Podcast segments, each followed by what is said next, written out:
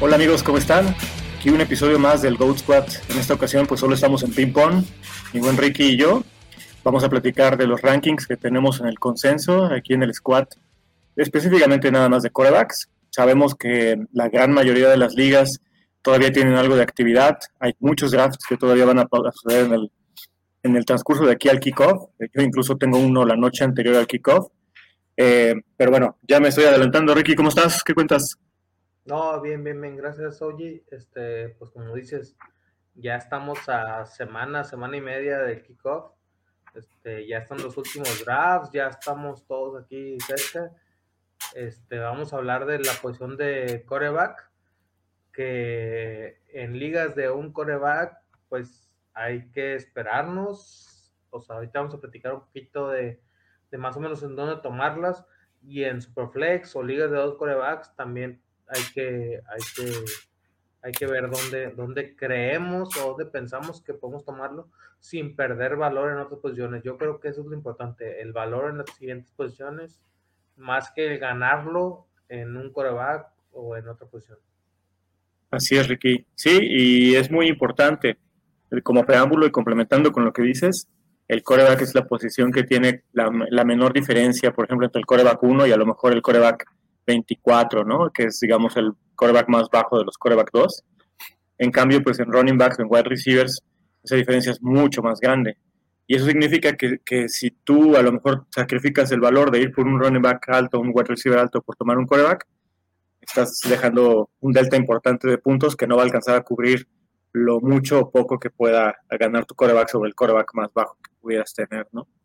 Pero bueno, eh, bueno, nada más aclarar, estos son eh, redraft, ¿no? La parte de Dynasty se platicó ya hace algunos meses, pero sí está bien aclarar, ¿no? Para que nadie se vaya a confundir. Vámonos con el primer bloque. este digamos que es el, piso, ¿no? Eh, de nueva cuenta sin ofender a nadie. Qué, lástima que a veces tengamos que aclarar tanto, ¿no, Ricky? Pero es que luego la gente desvirtúa las, o saca las palabras de contexto, ¿no?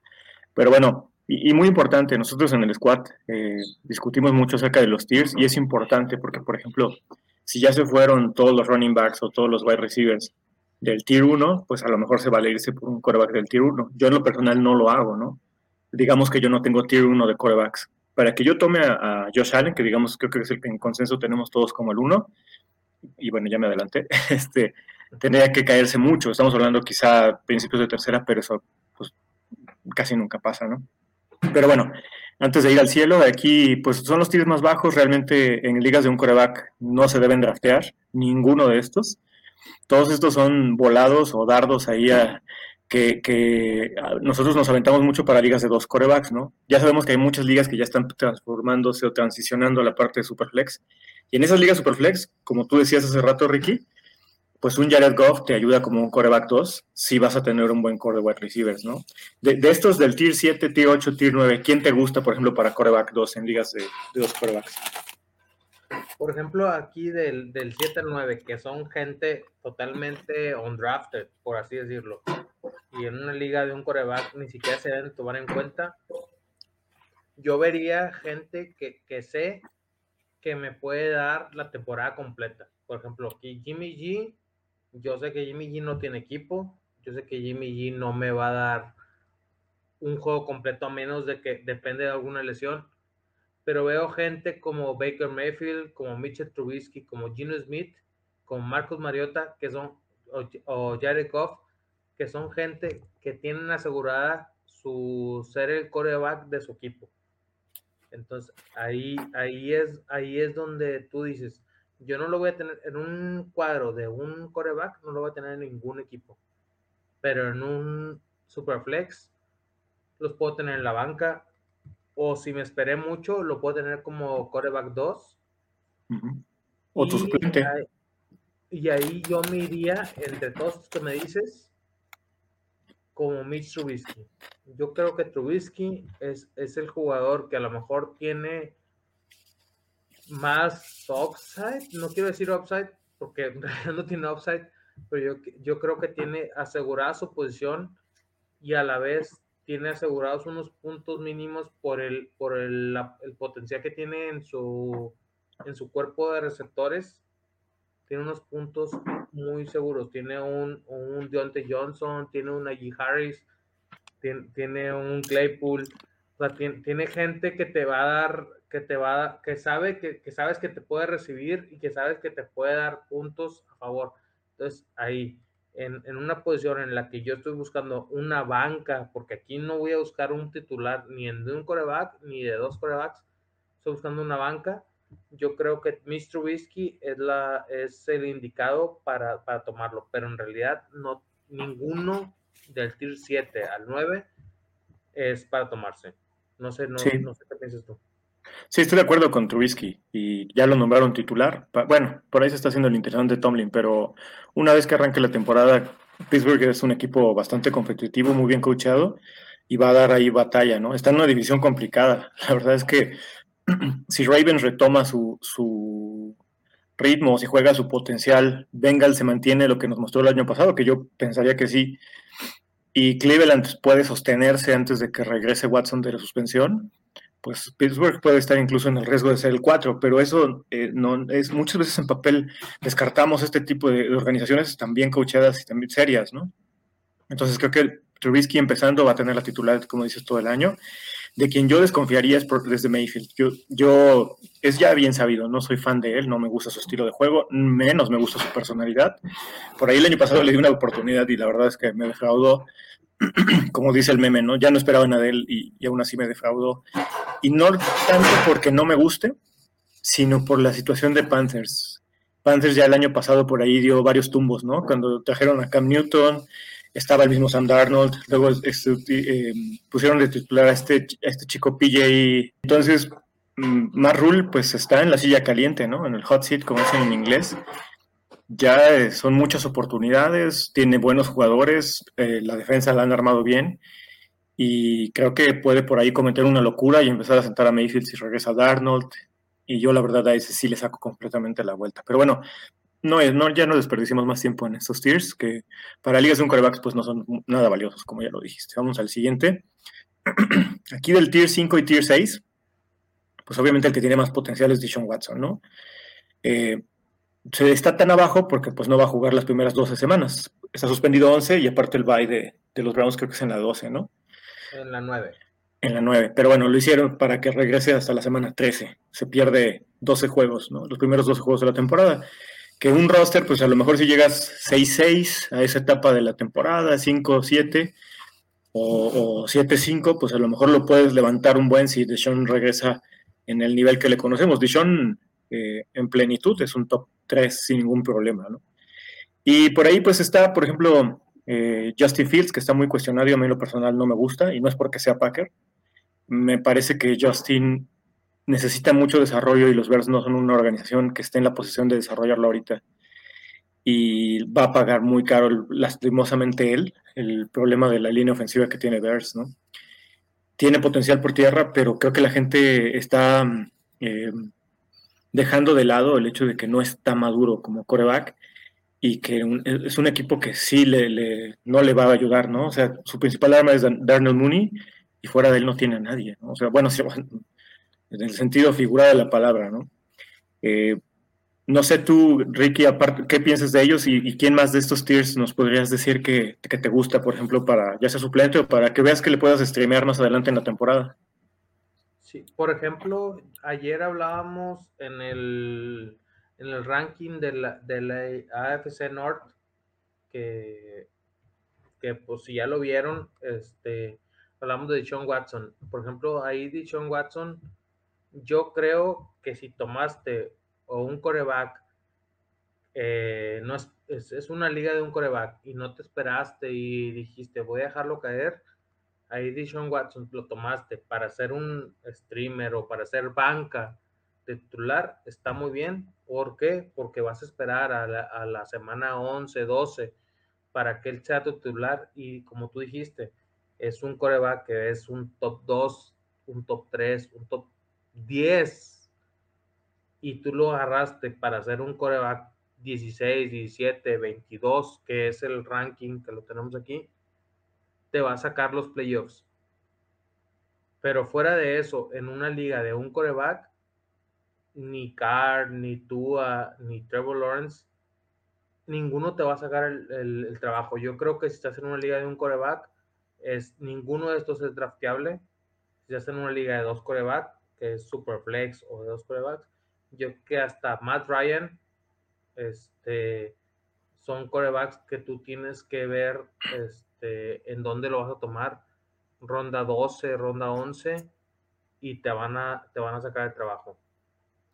Sí, y aquí hay un par de jugadores que a mí me, yo les pondría la, pequeña estrellita de Sleeper, eh, aún para ligas de un coreback, serían Trevor y Daniel Jones, pero no, como dices tú, Ricky, no los tomaría, ¿no? Hay mucha gente que toma suplentes en ligas de un coreback, yo no hago eso, eh, y no recomiendo que lo hagan, entonces si lo ven en waivers, estén atentos al primer partido y a las previas que les vamos a dar, ¿no? Porque a veces no es necesario solo ver, bueno, bien, es, necesario ver más allá de las estadísticas, hay que ver cómo jugaron. Y la verdad es que Trevor ha tenido un, reportes desde el training camp muy buenos, el esquema ofensivo cambia, ya tienen un, coach más, más serio, ¿no? Más asentado, que tiene más experiencia en la liga. Y si Trevor pega, pues yo creo que podríamos verlo rascando por ahí el, piso del coreback eh, uno, ¿no? Y Daniel Jones, pues sabemos que tiene el potencial por tierra y todos estamos esperanzados a que Davol haga de él el próximo Josh Allen, ¿no? Entonces, con que ya haga la mitad y por ahí te lo llevaste en una liga de dos corebacks, estás del otro lado, ¿no? Ahora, eh, aquí me gustaría hablar de uno en particular y me gustaría saber tu opinión, Ricky. ¿Tú, tú qué piensas de Derek Carr? Porque pues como que se ha hecho ahí mucho, mucho este, hype a su alrededor, pero creo que en consenso aquí en el squad, creo que el que más alto lo tenía y lo tiene en el 15 era Rey. De ahí para abajo todos estamos 17, Jaso, yo lo tengo en 20, Raúl 18, tú lo tenías 16 y ya yo 16. ¿Qué, piensas de él? ¿Por qué, no, ¿Por qué no lo ponemos como coreback uno como lo ponen otros, otros analistas? Sí, cuando hablábamos de su división, este, se tocó el punto de Derek Carr. Derek Carr tiene números este, en yardaje y en touchdowns de, de, para pelear en un top 12 sin problema. El, el detalle aquí con, con Derek Carr es que tiene algo, no sabemos qué, que empieza a fallar pases, empieza, cuando, en el momento indicado, no te responde como lo esperabas y termina siendo cada año un, top 15, un top 16, no, de, no termina siendo un, un coreback titular para una liga de 12, de 12 corebacks. Entonces, ahora, aún teniendo a Davante, nada, nada nos da la seguridad de que va a subir, porque ya tiene años en la liga y ha tenido muy buenos receptores. Entonces, ningún, no tiene ninguna seguridad. Obviamente, si me das por apostar fuera del 12, ¿quién se puede meter? Por el simple, por el simple hecho que llega Davante, pues yo te digo, Derek Carr puede ser el el aspirante a meterse un top 12. Pero si me dices draftea uno, honestamente yo prefiero a Trevor Lawrence por su, por su capacidad física y por todo lo que demostró en college y por tener por, por tener un equipo que se centra en, en que él demuestre lo que es, yo iría antes por Trevor Lawrence que por Derek Carr. Sí, y, por ejemplo, decías que ya ha tenido buenos jugadores. Derek Carr es un fenómeno bien curioso porque él ya hizo relevantes a Mary Cooper y a Michael Crabtree al mismo tiempo. Lo estuvo juntos tres años, si no estoy mal. Y ambos fueron relevantes. O sea, Crabtree creo que fue wide receiver uno, un, año o dos con él. Y a Mary Cooper fue un año eh, coreback, perdón, wide receiver uno. Y los demás wide receiver dos. Ya sabemos que a Mary fue muy inconstante en su etapa con Raiders pero era cuando tenía estas explosiones de 250 yardas y dos touchdowns, ¿no? Cosas así. Me acuerdo que una vez en una semana, como seis o siete a Kansas le hizo una cosa bestial de yardas y touchdowns, y, esa semana era un jueves, además, entonces empecé como con 50 puntos en el score. Eh, y esto lo digo, lo tengo en colación para que la gente no le huya, digamos, indirectamente a Davante. O sea, Davante va, va a tener su volumen, es un wide receiver del tier 1, ya lo discutiremos en el capítulo de wide receivers, pero Derek Carr, a pesar de que tiene grandes armas y de que las alimenta, él en sus stats como coreback nunca rompe la barrera del coreback 1, ¿no? Y nada más la joya aquí escondida, James Winston, me parece que es un, gran valor. Lo que vi de él, en, particularmente la primera ofensiva del juego contra Chargers, me gusta, me anima, tiene muy buenas armas, es un equipo también serio, bien coachado, ya no está Peyton, obviamente, pero pues está alguien que estaba con él. Entonces creo que James, eh, para ligas de dos corebacks, es un sleeper, en mi, opinión, ¿no? Sí, sí lo veo rascando el coreback uno sin ningún problema. Y por ahí streameable para ligas de, un coreback. Eh, si quieres, vámonos al siguiente. O si quieres decir algo de James, y si no, vámonos a los siguientes tiers. Sí, yo, yo, no hablé ahorita de James Winston. Y como dices, es un sleeper. O sea, en ligas de dos coreback, es más, en ligas de, de como dices, de dos coreback, yo lo he tomado como mi coreback 1 y no he tenido dudas en tomarlo. Lo tomas en ronda 9, lo tomas en ronda 8 o 10 y no tengo dudas de que él me va a responder sin ningún problema. En, ligas de un coreback, tomar a Jimmy Winston en ronda 12, en ronda 13, ya con tu equipo armado, es un lujo. O sea, ya ahí tuviste tu flex 1, tu flex 2, tu flex 3 entonces tienes un equipo muy bien armado y, además de eso tienes un coreback que te va a dar los puntos de un coreback 1 o 2 bajo, así como más malo.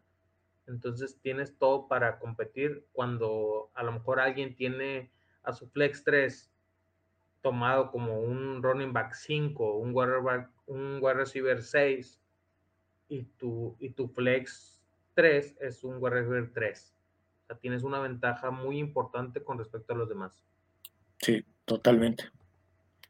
Vámonos con los siguientes, Ricky. Y vamos a la, parte de arriba, a los mejores corebacks, a los que se deben tomar en las ligas de un coreback y por los que a lo mejor puedes pelear en las ligas de dos corebacks. Sí, digamos que si fueran los caballeros del zodiaco serían los de bronce, los de plata, los de oro y los de Asgard, ¿no? Este, estamos hablando de, las, 12, las 12 casas. Ándale. Eh, en el tier 4, eh, creo que son tres corebacks muy sólidos, que para ligas de un coreback tienen un ADP bajísimo. Están ya en, el, en el 100. Eh, la última vez que chequeé a Rogers estaba como en el 111. Stafford estaba como dos atrás de él y Cousins estaba así como en el 140, ¿no? O sea, casi, casi ronda 13. Yo me voy contento en un, en un em, draft de una liga de un coreback con cualquiera de ellos tres. Me parece que son excelentes opciones, que además tienen un piso tremendamente alto y que la gente los, los menosprecia demasiado. Que, que los, bueno, Darren Rogers pues, y de Stafford, ya que se puede decir, ambos han ganado Super Bowls, ambos han hecho cosas importantes en la liga y a Kirk Cousins se le hace muy mala publicidad. Entonces creo que para mí son ellos los, los candidatos ideales para apuntalar ese tipo de roster, ¿no? Eh, no sé cómo los veas tú, Ricky, y si quieres empezar a hablarnos del Tier 3. Sí, como, dices, o sea, el Tier 4 es como el espérate, no tomes coreback, y el coreback que vas a tomar te va a dar resultados eh, dentro de un top 12, o sea, va a ser un coreback 1, y no vas a tener que arriesgar ninguna posición por tomarlo obviamente, como dije ahorita, si alguien llegó a tomar dos corebacks en una liga de un coreback y, y ya se fueron ellos, entonces te diría ya Winston. Pero en una liga normal de un coreback, tener a Stafford o a Kirk Cousins o Aaron Rodgers, que son del 12 al 14, como tu coreback, yo no tendría ningún problema sabiendo que en las posiciones importantes como running back o good receiver, tienes dos o tres jugadores top 24 sin problema. Este, entonces, hay, y, ya en, hablando ya de, drafts más recientes, yo llego a ver que gente como Dak Prescott o Russell Wilson se están yendo en rondas parecidas a las de Tier 4. Muchas veces he visto a Aaron Rodgers o a Matthew Stafford yéndose antes que Dak Prescott o de Russell Wilson. Cuando tú llegues a ver un Dak o un Russell Wilson yéndose en la ronda 10 o 11, ahí yo creo que es un regalo. No sé, no sé cómo lo ves tú.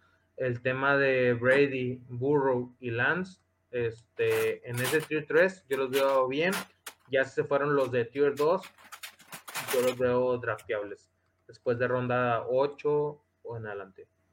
Sí, por ejemplo, hablando de diferencias, creo que lo más importante para dividir al 3 del 4 tiers es que los del Tier 3 tienen más armas, ¿no? Y, por ejemplo, eh, Stafford, pues sí, conserva Cobb y tiene a Allen Robinson, pero no es un coreback que típicamente esté puntuando en el top 3, ¿no? O sea, él, sostiene la ofensiva y Rams cuando ya tiene el partido controlado a veces saca el, pedal del acelerador.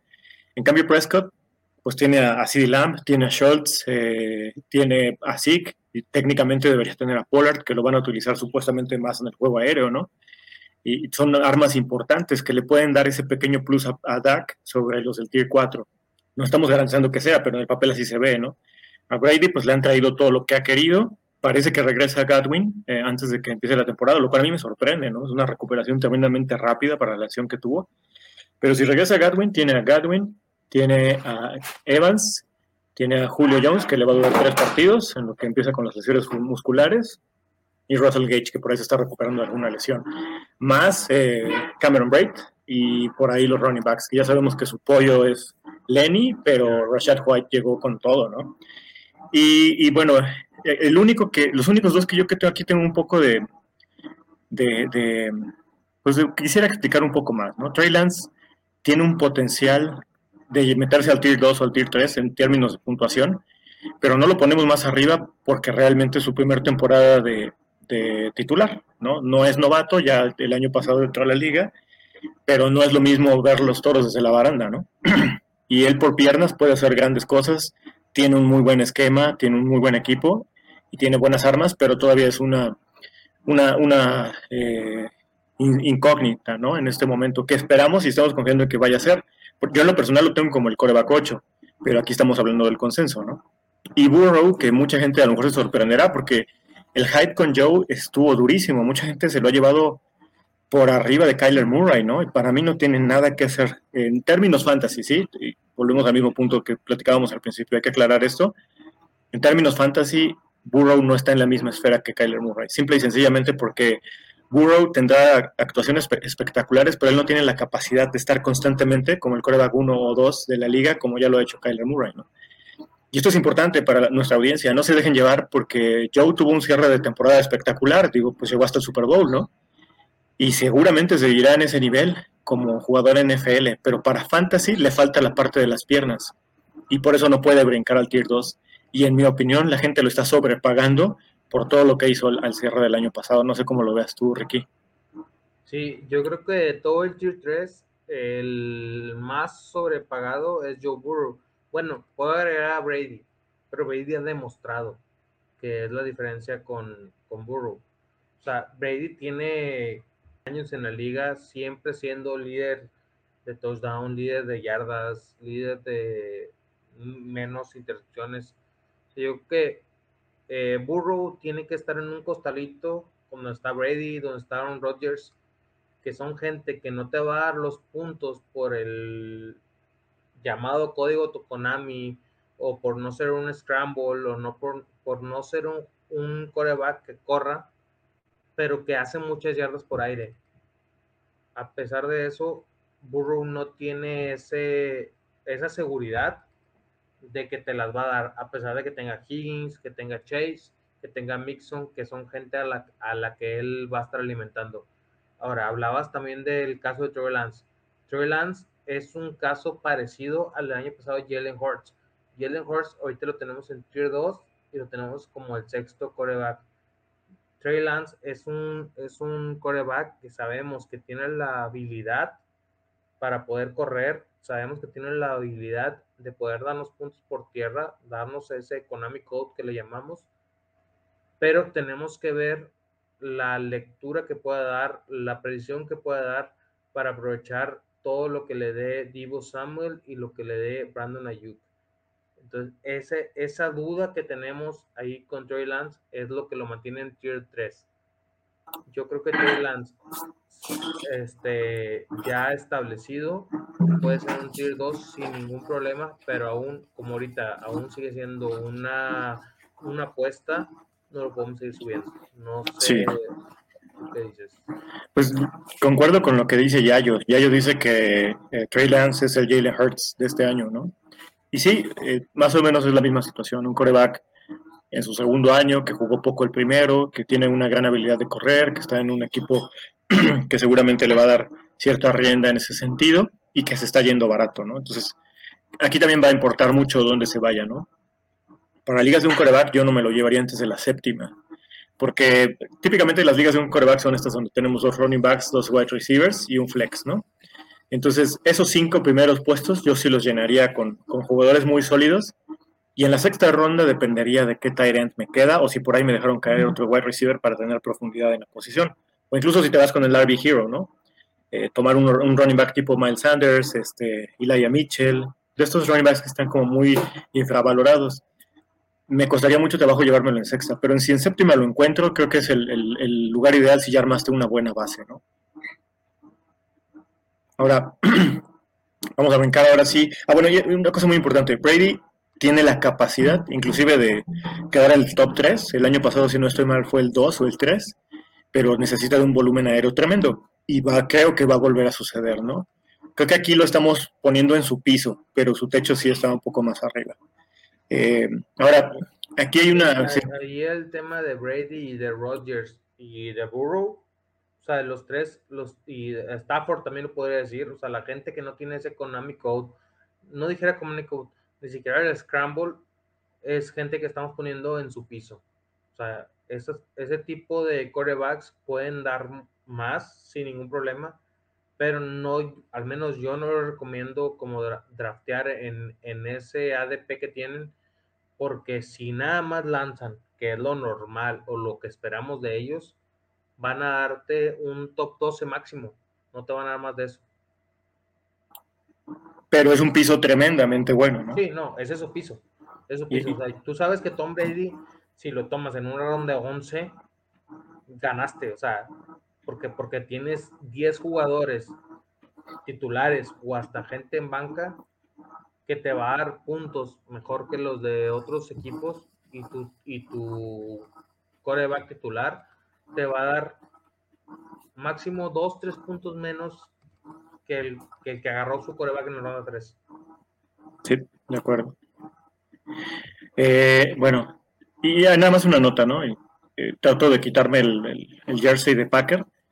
No sé por qué la falta de respeto a Aaron Rodgers. Creo que él, Brady, Stafford ya son corebacks probados. Eh, serán algún día del Hall of Fame. Eh, seguramente Brady, es obvio que va a ser first ballot, o sea, de volada va a pasar. Yo creo que Rogers igual, debería ser el mismo caso, debería ser indiscutible. Y me parece tremendamente irrespetuoso para él que la gente diga que ahora que porque no está Avante eh, se acaba prácticamente el valor de fantasy de Rogers, ¿no? O sea, no, no sé si se han no se han enterado, pero Rogers llegó a la liga en el 2005, cuando seguramente Davante no estaba ni en high school, yo creo. Entonces, eh, pues nada más ahí esa nota, ¿no? Que no, no se dejen llevar por ese tipo de análisis muy someros, muy superficiales. Eh, estos corebacks ya están probados y van a dar un piso bueno, ¿no? Y ya, sin, para no seguirnos ahí empantanando con eso, vámonos con el tier 1 y 2.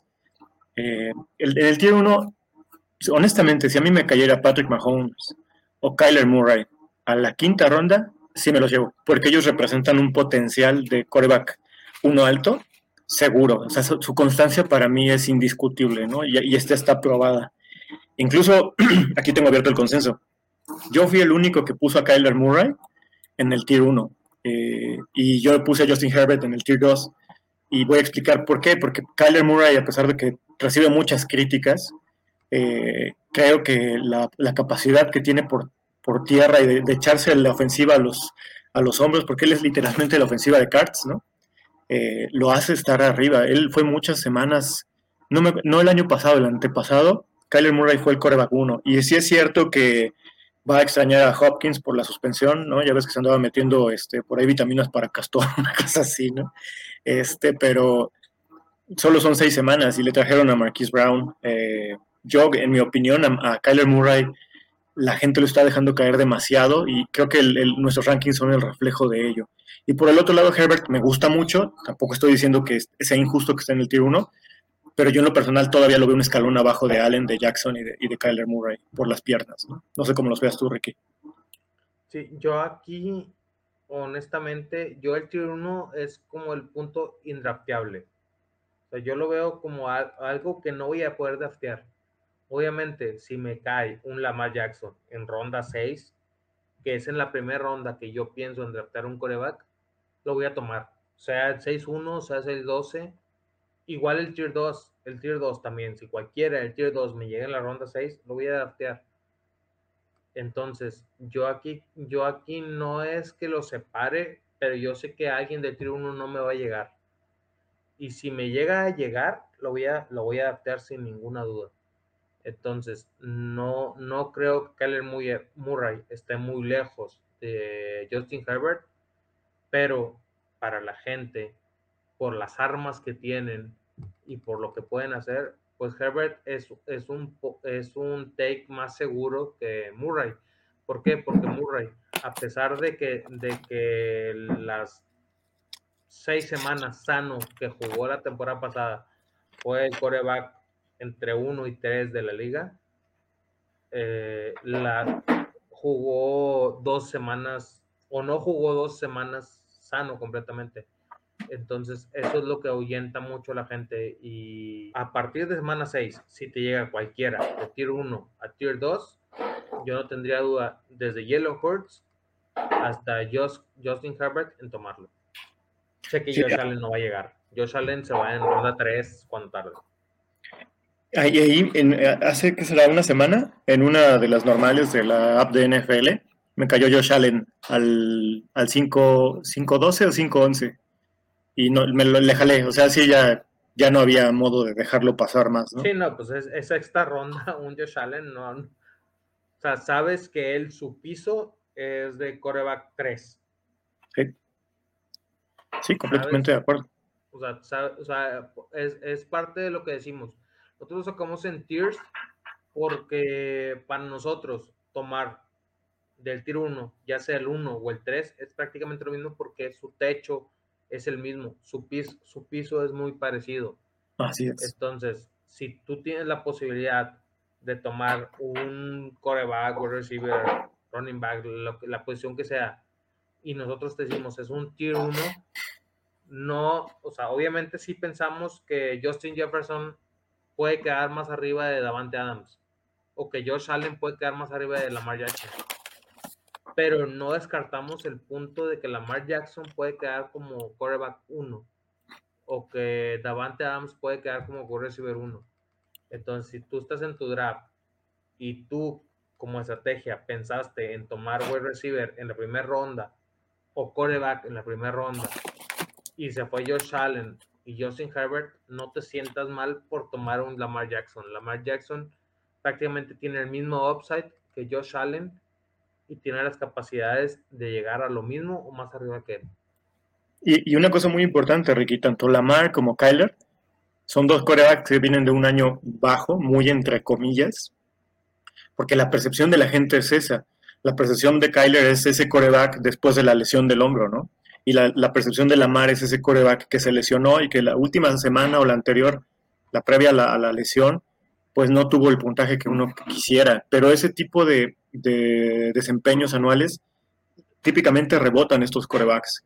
Y hay que aprovechar algo muy importante, que esa percepción hace que su precio baje. Y Lamar Jackson y Kyler Murray pueden caer inclusive por ahí ronda 6 o 7 y ahí son un completo robo, ¿no? Porque va a haber gente, y yo he visto gente, que se lleva a Joe Burrow o incluso a, a Hertz por adelante de Lamar Jackson o de Kyler Murray.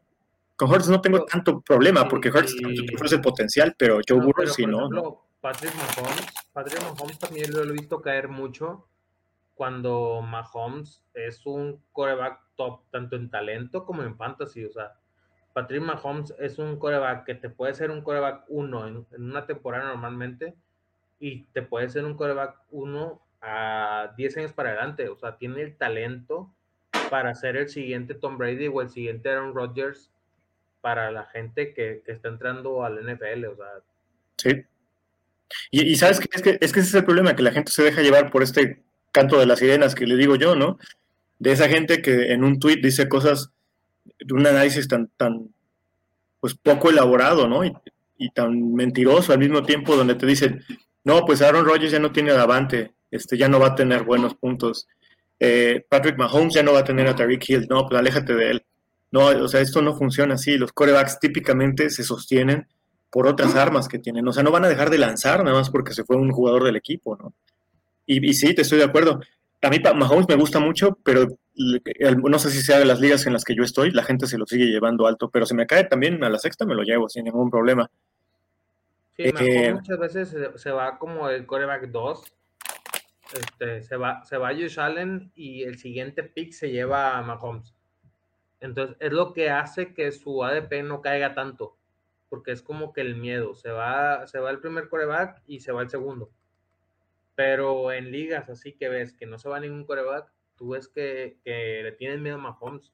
O sea, muchas veces se va Allen, se va, se va Herbert, se va Lamar, se va Murray, se va Hortz, y ahí sigue Mahomes.